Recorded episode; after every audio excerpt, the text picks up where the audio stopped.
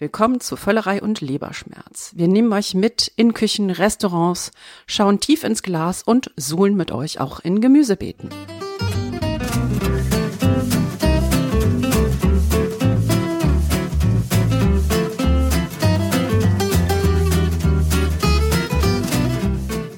Bevor das hier aber so richtig losgeht, Kommt die Werbung. Was macht ihr eigentlich während des Kochens? Also während des Schnibbelns zum Beispiel. Klar, ihr hört sicher unseren Podcast und das soll auch gefälligst so bleiben. Alternativ gibt es Blinkist. Blinkist ist eine App, mit der man mehr als 3000 Sachbücher in je nur 15 Minuten lesen und anhören kann. So bekommt man mehr als einen ersten Eindruck, man bekommt die Essenz des Buchs. Damit ist Blinkist sowas wie der Kindler für Sachbücher, sag ich mal. Neueste Ratgeber, zeitlose Klassiker oder viel diskutierte Bestseller aus mehr als 25 Kategorien warten da auf euch.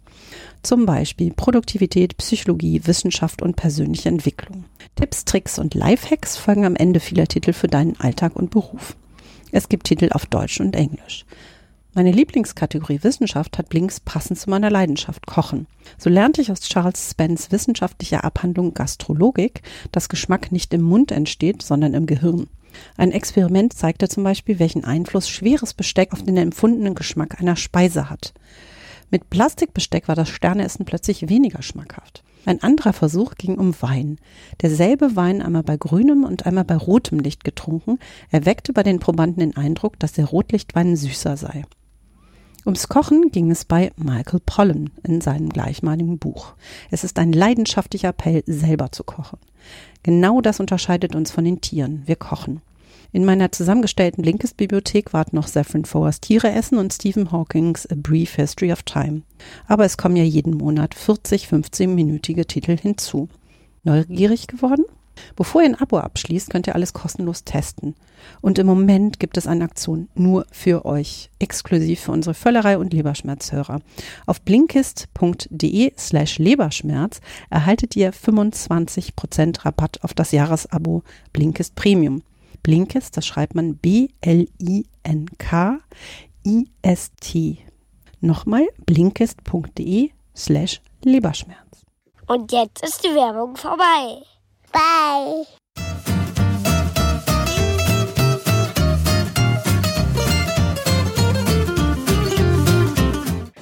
Herzlich willkommen zu einer neuen Ausgabe von Völlerei und Leberschmerz, eurem Podcast über Essen, Trinken und den ganzen anderen Rest. Am Mikrofon Lee Green, Carmen Hillebrand. und Thomas Knüver. Und ihr hört jetzt schon an den Geräuschen im Hintergrund, wir sind heute nicht in Carmens Kochbuchzimmer und haben das Aufnahmegerät auf ihrer Wäsche aufgebaut, wie sonst immer, sondern wir sind hier an einem der belebtesten Orte in Düsseldorf, wenn richtig gutes Wetter ist. Wir sind hier im Ürige. Das ist die älteste Altbierbrauerei Düsseldorfs. Oh nee, stimmt gar nicht. Schumacher könnte sogar älter sein. Das müsst ihr nochmal nachgucken. Definitiv aber das hopfigste und bitterste Altbier Düsseldorfs. Und eine richtige Craft Brewery. Äh, Man muss das für die Auswärtigen mal erklären, dass hier bei gutem Wetter, ähm, und das ist keine Übertreibung, hunderte, wenn nicht gar am Samstagabend tausende von Menschen auf der Straße stehen, an Stehtischen stehen, an Bierbänken sitzen. Man hier ähm, eigentlich auch ohne Aufforderung von den Kellnern munter die Gläser hingestellt bekommt. Deshalb erstmal Prost hier. Schön, Ne? schön. Prost. Prost.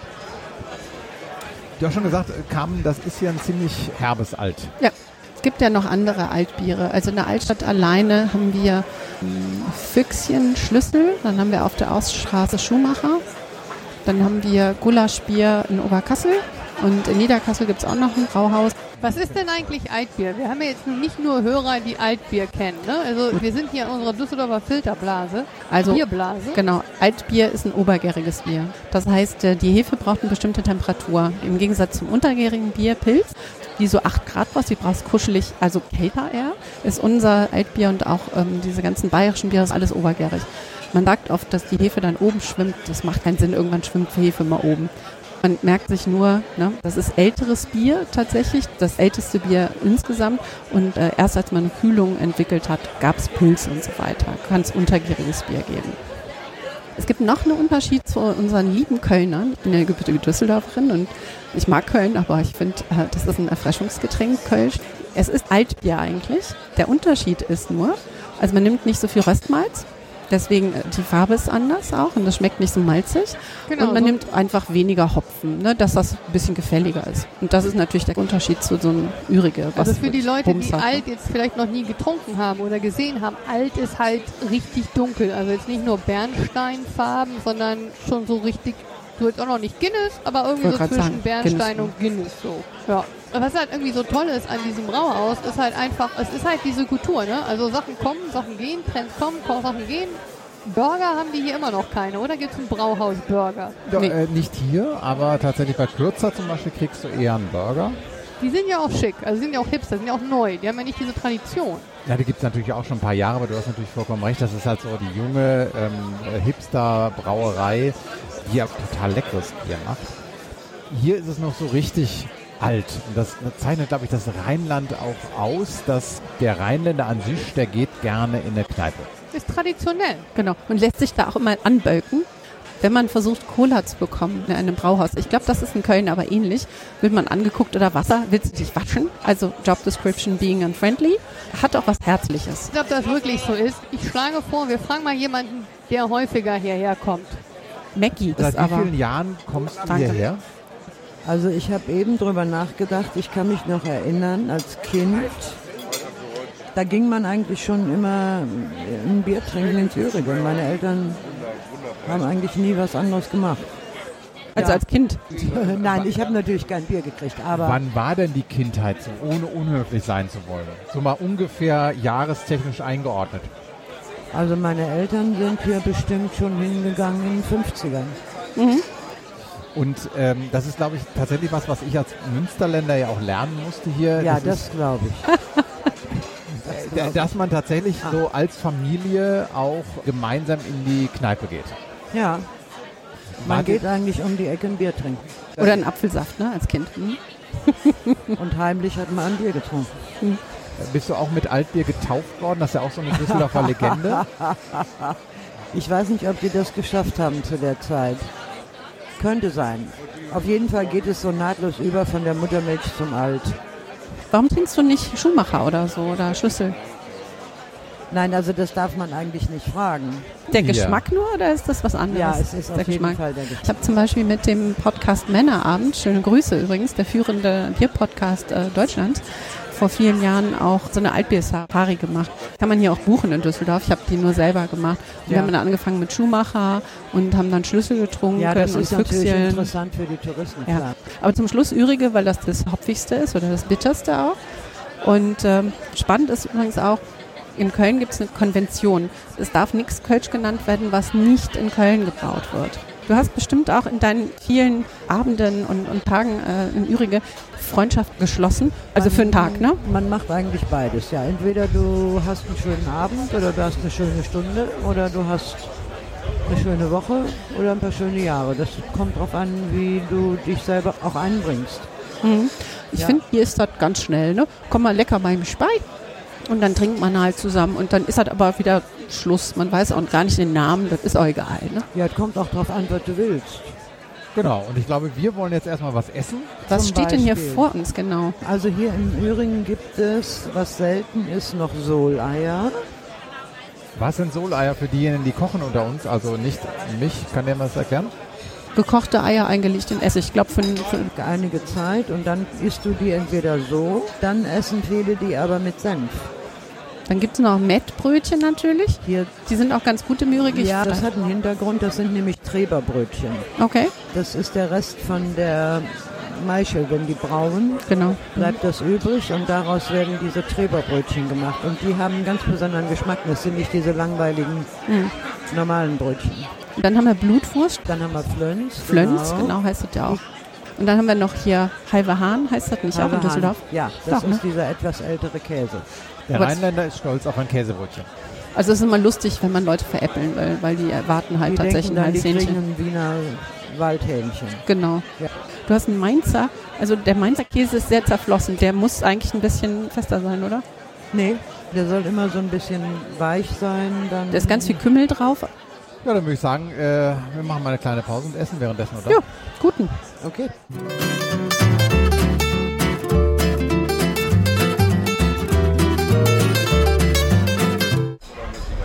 War ja jetzt hier einmal querbeet die Speisekarte. Wir haben ja damals, als ich das Weingut geleitet habe, da war ja die Regel, um einen neuen Blend auszuwählen, haben wir verschiedene Varianten des Blends in die Mitte des Tisches gestellt und die Flasche, die zuerst leer war, das war der finale Blend, der auch abgefüllt wurde. Wenn man diese Regel hier zugrunde legt, dann gewinnt der Mainzer mit Brot und Butter. Der war nämlich zuerst weg und da wird darüber geredet, dass man irgendwie noch mal eine zweite Portion bestellen soll. Ja, ich war sehr äh, positiv überrascht. Ich dachte immer, das wäre so ein Käsegeschmack, den ich nicht mag. Aber Keine Ahnung. Ja, ich glaube, das ist das eigentlich Enttäuschende hier, weil äh, Mainz ist jetzt hier echt nochmal ein Stück weg von Düsseldorf. Ne? Ich habe ehrlich gesagt hier ein wenig den Düsseldorf-Touch verpasst. hier steht ABB-Senf auf dem Tisch, Ja, okay. Nummer eins. Und es gibt Senfrostbraten auf der Karte. Die Frage ist, gibt es eigentlich? Aber Mettbrötchen, gut, es ist äh, rheinländisch, ne? Met. Ja, aber äh, hallo, als Münsterländer sage ich dir, das ist Münsterländisch. Das frage ich mich gerade, gibt es eigentlich eine rheinische Küche?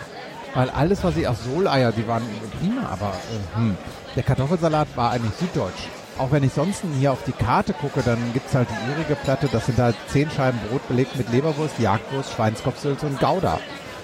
Ist ja noch nicht mal ein rheinischer Käse. Aber was ist rheinischer Käse? Nee, ich glaube, den gibt's auch gar nicht. Ja, aber ähm, ja, aber es ist ja genau das Thema. Ja, du hast sicherlich recht. Und auf der Karte gerade nicht, weil wir Sommer haben. Sonst müsste auch Linsensuppe da sein. Ne? Wir Rheinländer essen unsere Linsensuppe ja immer mit Essig. Also das ist typisch rheinländisch. machen wir Münsterländer allerdings auch. Ist ja alles NRW. Gleich, Moment gleich reden wir wieder über Fußball. N, N, genau, NRW ist ja nun wirklich eine Konstruktion, die kann sich nur eine Besatzungsmacht ausdenken. ja, Rheinländer und Westfalen, das, das ist ja wie, wie, eine, wie eine Jazzkapelle auf einer Beerdigung. Westfalen nehmen Spaß sehr ernst. Aber ähm, tatsächlich, äh, wenn ich in Münster bin, dann gibt es halt Gerichte wie Töttchen. Das ist zum Beispiel so ein süß-saurer Eintopf mit Wustersoße, der früher mit Schlachtabfällen gefüllt wurde. Oder es gibt andere Gerichte, wie zum Beispiel so, eine- so eine wunderbare Pumpernickelcreme als Dessert. Pumpernickel ist sehr rheinisch. Genau, oder es gibt Pfefferpotas, so einen scharfen, sehr scharfen, mit viel Pfeffer gewürzten Eintopf. Das ist es, ehrlich gesagt, Uh, was den habe ich letztens auf Top Chef gesehen. Der war Ja. im Top Chef-Finale, wurde gekocht. Und Aber das, das, ist, das vermisse ich aber im Rheinland. ja, aber vielleicht ist das auch die Frage. Wir müssen ja auch ehrlich zugeben, es gibt doch eine große Menge Touristen, die durch Köln und Düsseldorf ziehen und durch die Brauhäuser. Und ob die dann sowas essen. Ich weiß es nicht. Vielleicht wird sowas zu Hause gekocht. Sollen wir mal jemanden fragen, Ich- ich der glaub- sich damit auskennt? Moment, aber jetzt, ich glaube ehrlich gesagt, die würden ja sowas eher essen, weil du äh, gerade als Tourist willst ja, wenn du in Bayern bist, isst du Weißwurst und zwar auch äh, nach dem Frühstück. Ich glaube, alle Touristen sind froh, wenn sie eine Schweinshaxe bekommen. Die- ist aber doch richtig bayerisch. Die kriegst du hier aber auch. Die kriegst du hier auch, das meine ich doch. Als typisch rheinisch. So. Ja, äh, behauptet der Rheinländer eigentlich ständig, dass er Sachen erfunden wir haben hat, die er nicht alles erfunden, erfunden. hat? Wir haben alles erfunden hier im Rheinland. Wir haben Altbier erfunden. Wir haben Fashion haben wir auch erfunden. Ich schlage vor, wir rufen einfach mal jemanden an, der sich damit auskennt. Ja, rufen wir mal die Anja an. Die ist nämlich die Köchin vom Dienst sozusagen bei NRW Heimathäppchen.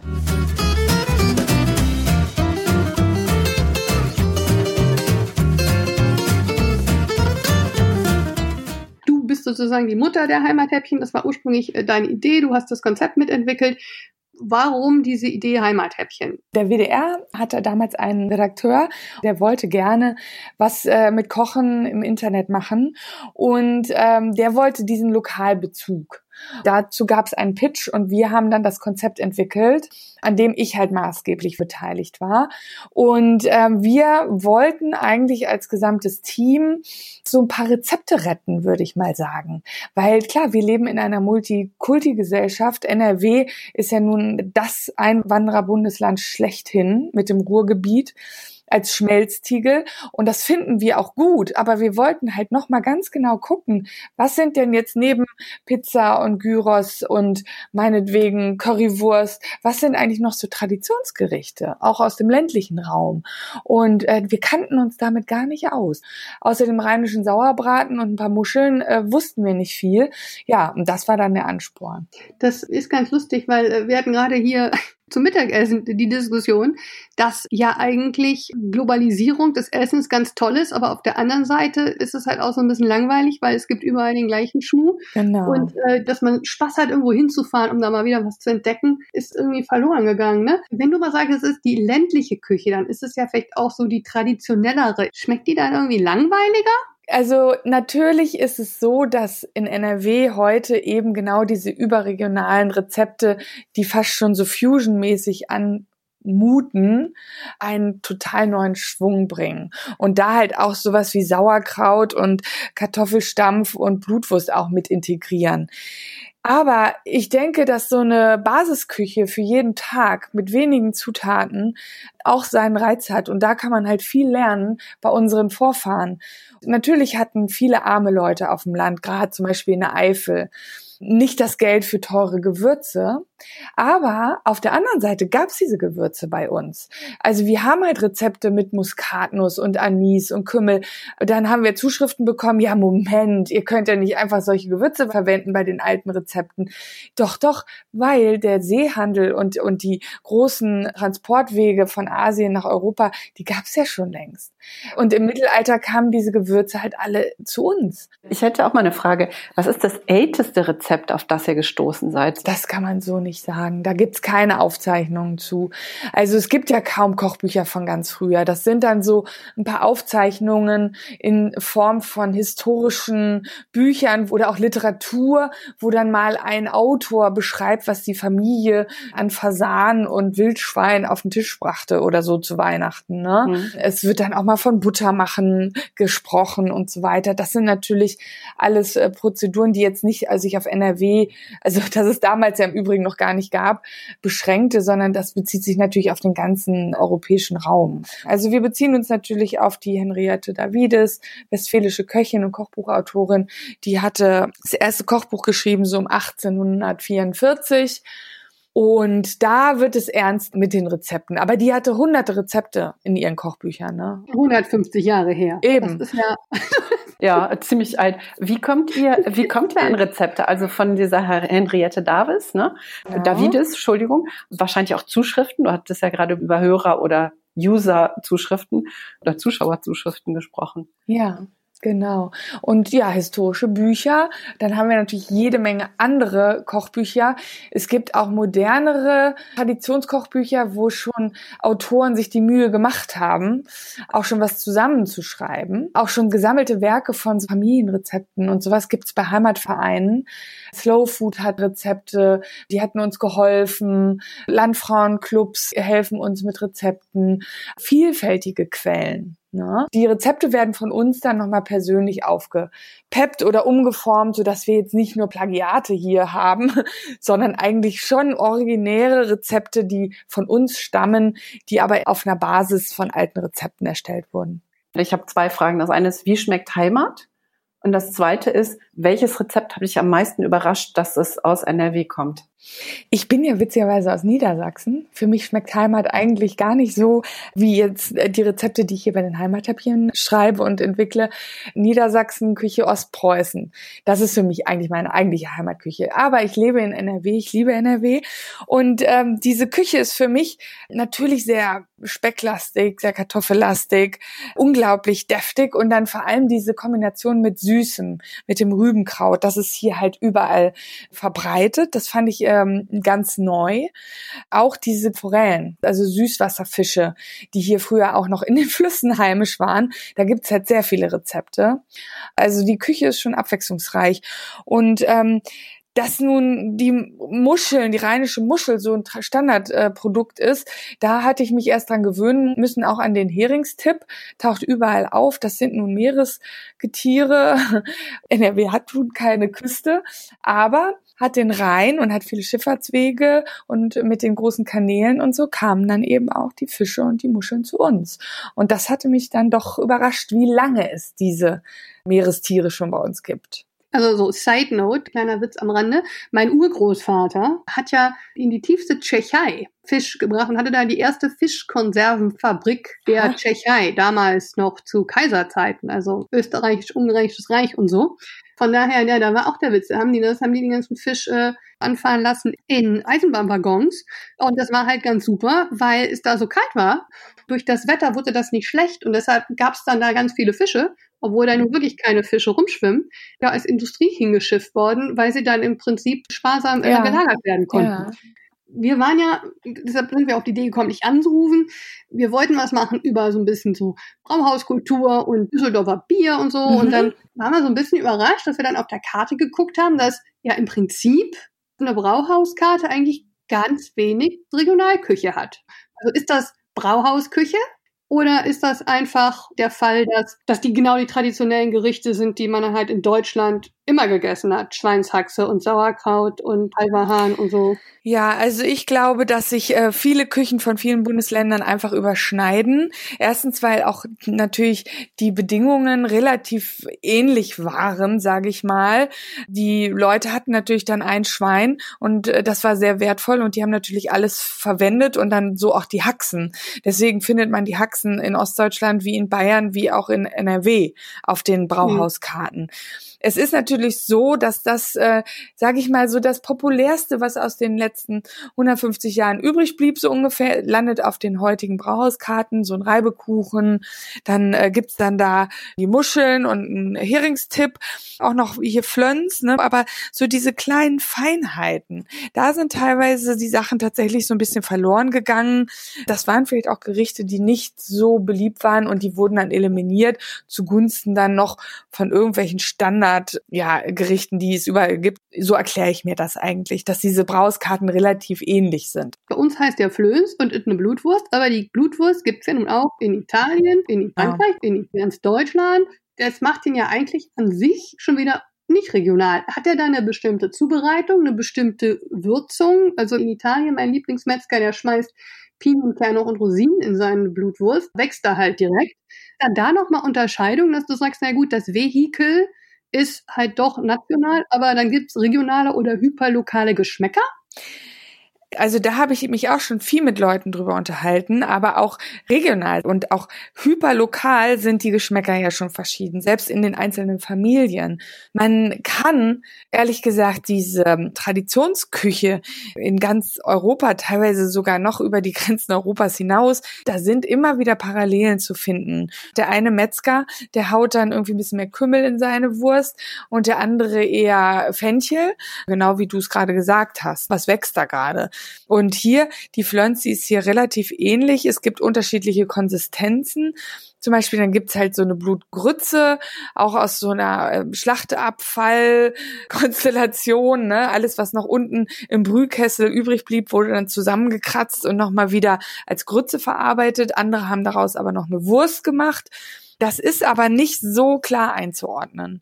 Also da haben wir immer wieder äh, schleichende Grenzen entdeckt und plötzlich kommt einem so ein Ding, wo man dachte, das ist Münsterland. Zack, steht es in der Eifel vor einem. Ne? Also irgendwie waren die Leute damals auch mit ihren begrenzten Mitteln halt schon immer ähnlich mit dem, was sie sich ausgedacht haben. Der eine macht halt seinen Döppekuchen so mit seinen Kartoffeln und der andere macht's überm offenen Feuer. Der andere macht's im Ofen. Der andere macht's im Topf und dicke Schichte. Der andere macht lieber dünne Schichten. Was ist denn Döppelkuchen für die äh, Nicht-Rheinländer, Nicht-NRWler? Die das ist so eine Art von Kartoffelkuchen. Diese Döppel, das war wohl so ein alter Topf, den hat man halt Döppel genannt und dann wurde dieses Kartoffelgericht mit Speck und so in den Ofen gebacken, ne? in diesem Topf.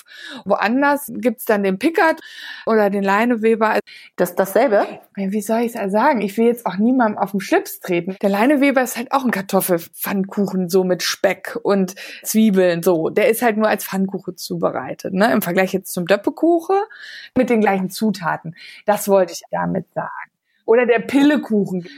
Habe ich auch schon gegessen. Also mich erinnert es ein bisschen an spanische Tortilla, obwohl die noch ein bisschen anders zubereitet wird. Aber das ist ja auch Kartoffeln und Ei und Zwiebeln und so, ne? Genau. Und der Leineweber ist dann so angelehnt an, ans Bergische Land. Damals waren da die Leineweber und der Doppelkuchen ist halt außer Eifel. Dann kommt der Pickard, der ist halt da außer Grenze zu Niedersachsen. Ne? Also ich find's verrückt. Dann denkst du halt, oh, ein neues Rezept und am Ende ist es sehr, sehr ähnlich. Aber das zeigt ja trotzdem, dass mit wenigen Zutaten, die Hausfrauen damals, haben ja die Frauen wirklich hauptsächlich gekocht, dass die sich dann doch immer noch unterschiedliche Sachen überlegt haben. Das ist schon witzig. Äh, ganz äh, inspirierend irgendwie. Die hatten ja nicht so viel.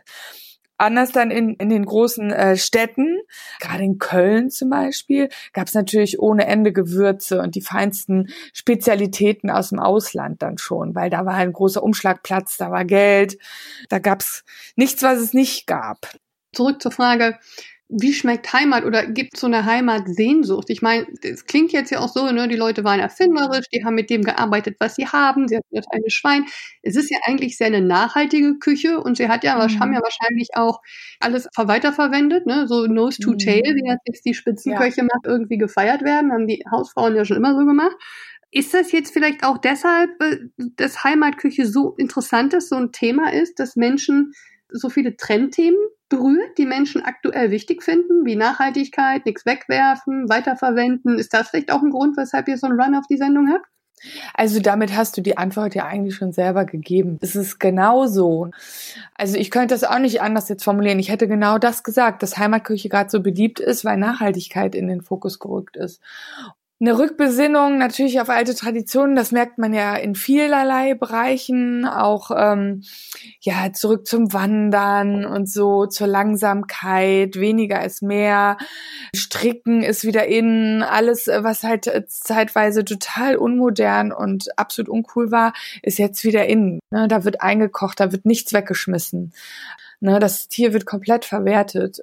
Hast du jetzt auf deinen Reisen, auf der Suche nach der Heimatküche NRWs, hast du da irgendein kleines Restaurant gefunden oder einen Koch getroffen, den du empfehlen kannst, weil er der Heimatküche vielleicht der nochmal einen Pfiff gibt oder wo schmeckt's denn gut? Hm. Einerseits gibt's natürlich die ganzen alten Traditionsgasthöfe noch, auch in Köln, Düsseldorf, Münster, in den großen Städten und so, die eine vorzügliche regionale Küche machen, also auch hochwertig. Das ist nicht ausflugslokal mal hingeklatscht, sondern wirklich hervorragendes Essen aber natürlich auch junge Gastronomen bis hin auch zur Spitzengastronomie mit Sternen versehen. Gibt es äh, Köche, die jetzt wieder auf diese regionale Kost setzen und die auch bei regionalen Erzeugern einkaufen? In welchen Ort muss man denn reisen? Also du, ganz ehrlich, ich habe jetzt erst eins entdeckt, eine ganz ambitionierte Küche hier bei uns in Köln. Ein Restaurant, das jetzt wirklich mich total umhaut mit seinem regionalen Bezug, weil die wirklich hier ihre eigenen Sachen bei den Erzeugern abholen. Die haben sich auch noch mit zwei, drei anderen Restaurants zusammengetan. Das ist so eine Gruppe. Ah, Ernährung gefragt. Andere mit, genau. also begleitet, sag ich mal. Aber die sind eigentlich eigenständig. Das ist eine Gruppe, die macht das Maibeck. Dann sag ich sagst du den Namen. Und natürlich auch Ochs und Klee. Äh, das sind so Restaurants hier, Spitzengastronomie, die aber wirklich regional sind. Es gibt ähm, noch so Crossover-Restaurants. Ich habe jetzt in Rasfeld, also im äh, Münsterland, eins aufgetan, ein Restaurant da am Schloss. Die haben aber allerdings auch wiederum Steaks diese Steak-Spezialisierung mit regionalen Zutaten, aber auch mit den Beilagen sind dann plötzlich äh, so regionale Sachen. Ne? Rheinischer Sauerbraten mit Pferd oder ohne? Was ist Heimat? Also was ist Original? Ganz ehrlich, ich habe beides gefunden. Das kam auch darauf an, was denen vor die Flinte kam früher. Man sagt ursprünglich, okay, der rheinische Sauerbraten ist mit Pferdefleisch. Okay. Ich habe aber unzählige Rezepte auch ähm, mit Rindfleisch gefunden. Auch in den Niederlanden gibt's ähm, Sauerbraten, die auch mit unterschiedlichen Fleischsorten sind, manche sogar mit Hammel ich würde mal sagen, man sollte da seine Toleranz beweisen und jeder ist das, was ihm am liebsten ist. Ein großartiges Schlusswort. Liebe Anja, wir danken dir ganz viele Male, dass du dir die Zeit genommen hast. Sehr ähm, gerne. Ähm, wir werden in den Show Notes äh, eure ganzen Social Media Kanäle verlinken, auch die Webseite von Heimathäppchen NRW, ähm, die Sendung auf dem WDR, Westdeutscher Rundfunk. Ja. Auch nochmal auf deine Bücher ab in die Show Notes. Wir bedanken uns bei dir, Anja, und äh, freuen uns schon auf deine nächsten Entdeckungen.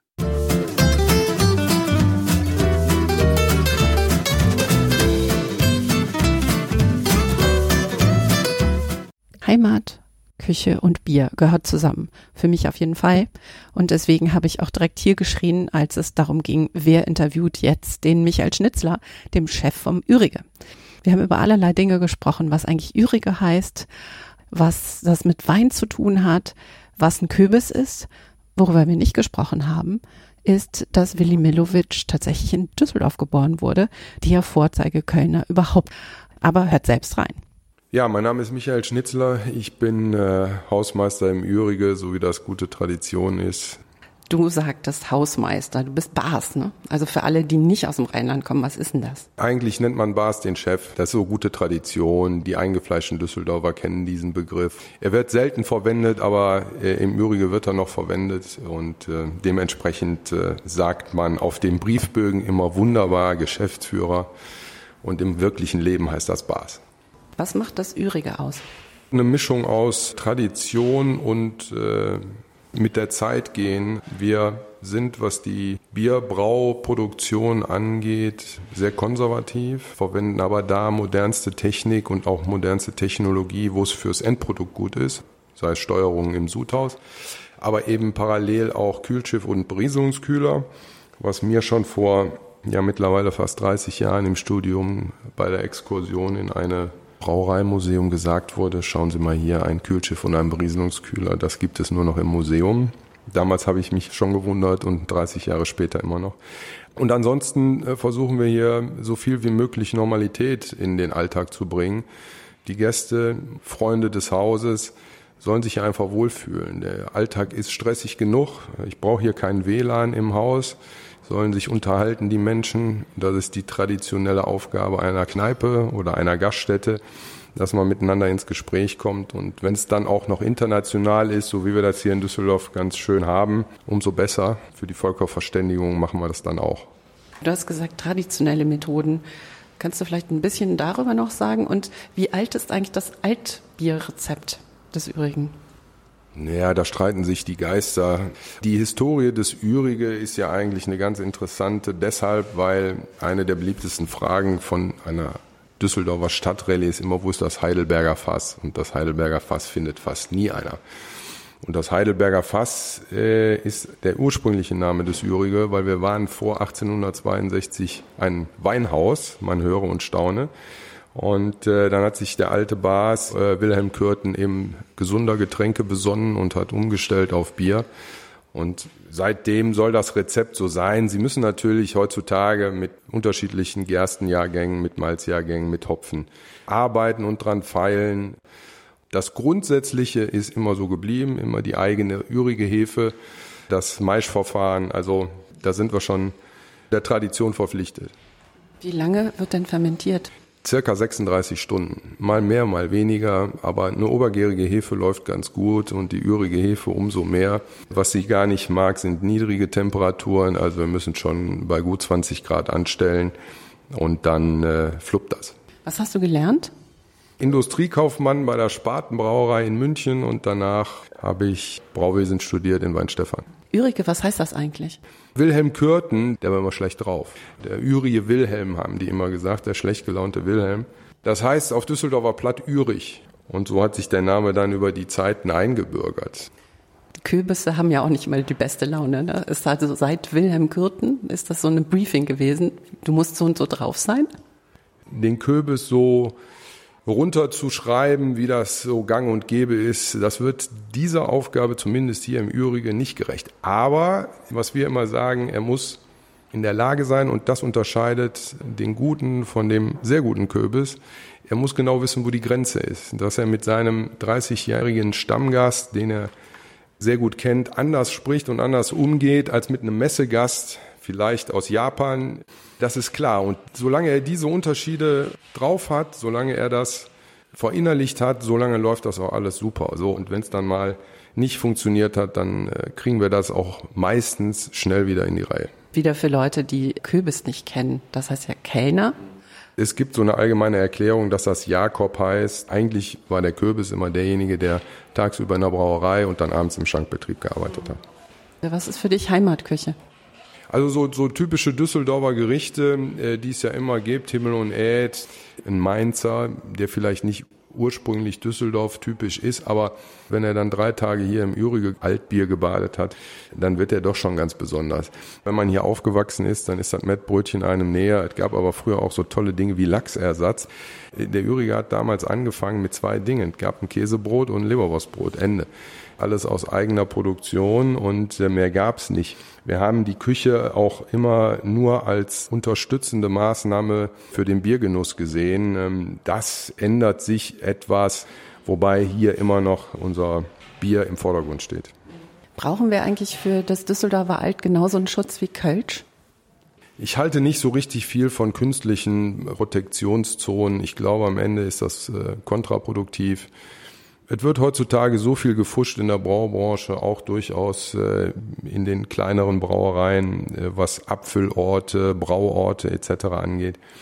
Ob man das mit irgendwelchen Maßnahmen oder Herkunftsbezeichnungen verändern kann, weiß ich nicht. Wir versuchen unseren Gästen immer zu erzählen, alles, was ihr hier als Ürige und mit Ürige-Etikett versehen seht, kommt hier aus der Altstadt, ist hier gebraut, ist hier abgefüllt, wird alles hier produziert und ähm, die anderen mögen das anders sehen, aber wir versuchen das schon hochzuhalten. Jetzt gab es äh, ein Projekt mit Oliver Wesselow, Biersommelier, Weltmeister, ah, genau. Das hieß ja Rhön. Das wurde mit Grünhopfen, also mit frischem Hopfen gebraut. Gibt es da neuere Sachen? Habt ihr andere Ideen noch mit Craftbrauern oder so? Wir überlegen immer, wenn was Interessantes kommt, machen wir das. Also wir haben jetzt gerade ein gemeinsames Bier mit Mikkeler gebraut. Das ist diese Woche abgefüllt worden. Wann kommt das raus? Ich denke mal, so Anfang nächster Woche werden wir, wenn wir damit mal losziehen. Die Sache mit Olli Wesselow war eine schöne Geschichte, weil alle Experten vorher schon gesagt haben, was soll bei diesem hopfenbetonten Bier jetzt noch mit dem Grünhopfen da rauskommen. Siehe da, der Unterschied war doch dann deutlich. Und die Beliebtheit dieses Bieres ist auch für uns dann am Ende überraschend gewesen. Wir versuchen das immer einmal im Jahr rechtzeitig zur Erntezeit wieder einzubrauen. So sind die Dinge immer im Fluss. Wenn uns was Interessantes unterkommt und wenn auch die Partnerschaft passt, machen wir das gerne. Es gibt ja auch immer Kooperationen. Wir haben ja auch eine Brennerei, wir sind ja nicht nur Brauerei. Wird auch sicherlich da in der nächsten Zeit nochmal was geben aus der Musikbranche. Also alles nur so in dem Rahmen, dass wir unsere 365 Tage ürige Klassikarbeit nicht vernachlässigen müssen. Irgendwas mit Musik. Die Toten Hosen und irgendwie was mit dem Whisky? Oder? Mit den Hosen haben wir ja das Bier vor einem Jahr gemeinsam herausgebracht.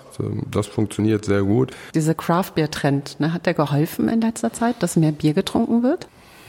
Ich war am Anfang ein großer Freund des Kraftbiertrends und so schnell wie er kam, hat er mich auch dann wieder losgelassen. Als ich gesehen habe, dass es bei den meisten ausschließlich ein Marketing-Gag war, was ja aus meiner Sicht in der Braubranche sowieso die große Krankheit ist, dass äh, in den Brauereien, sei es große oder kleine, meistens die Marketingabteilung das Sagen hat und nicht mehr der Braumeister. Ich äh, sage meinen Gästen, die zur Brauereibesichtigung kommen, ist dein Klempner Friseur oder Bierbrauer? Ist ein Bäcker, was weiß ich, von Beruf oder ist der Bäcker?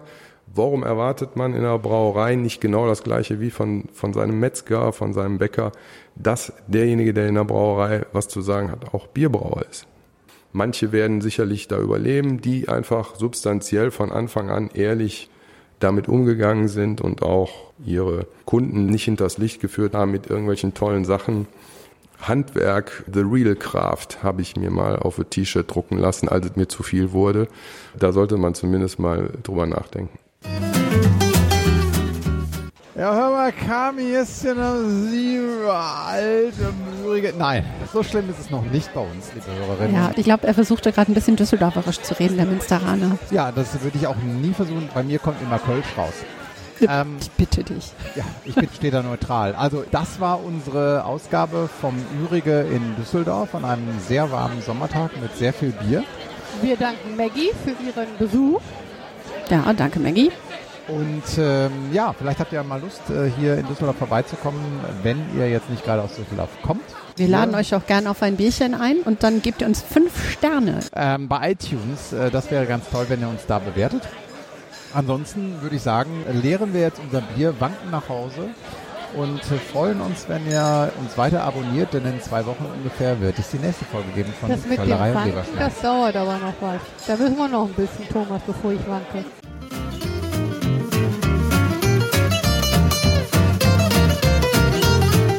Wir sind an eurer Meinung interessiert. Schreibt uns auf Facebook, Instagram, Twitter oder auch eine E-Mail unter völlerei leberschmerz at gmail.com.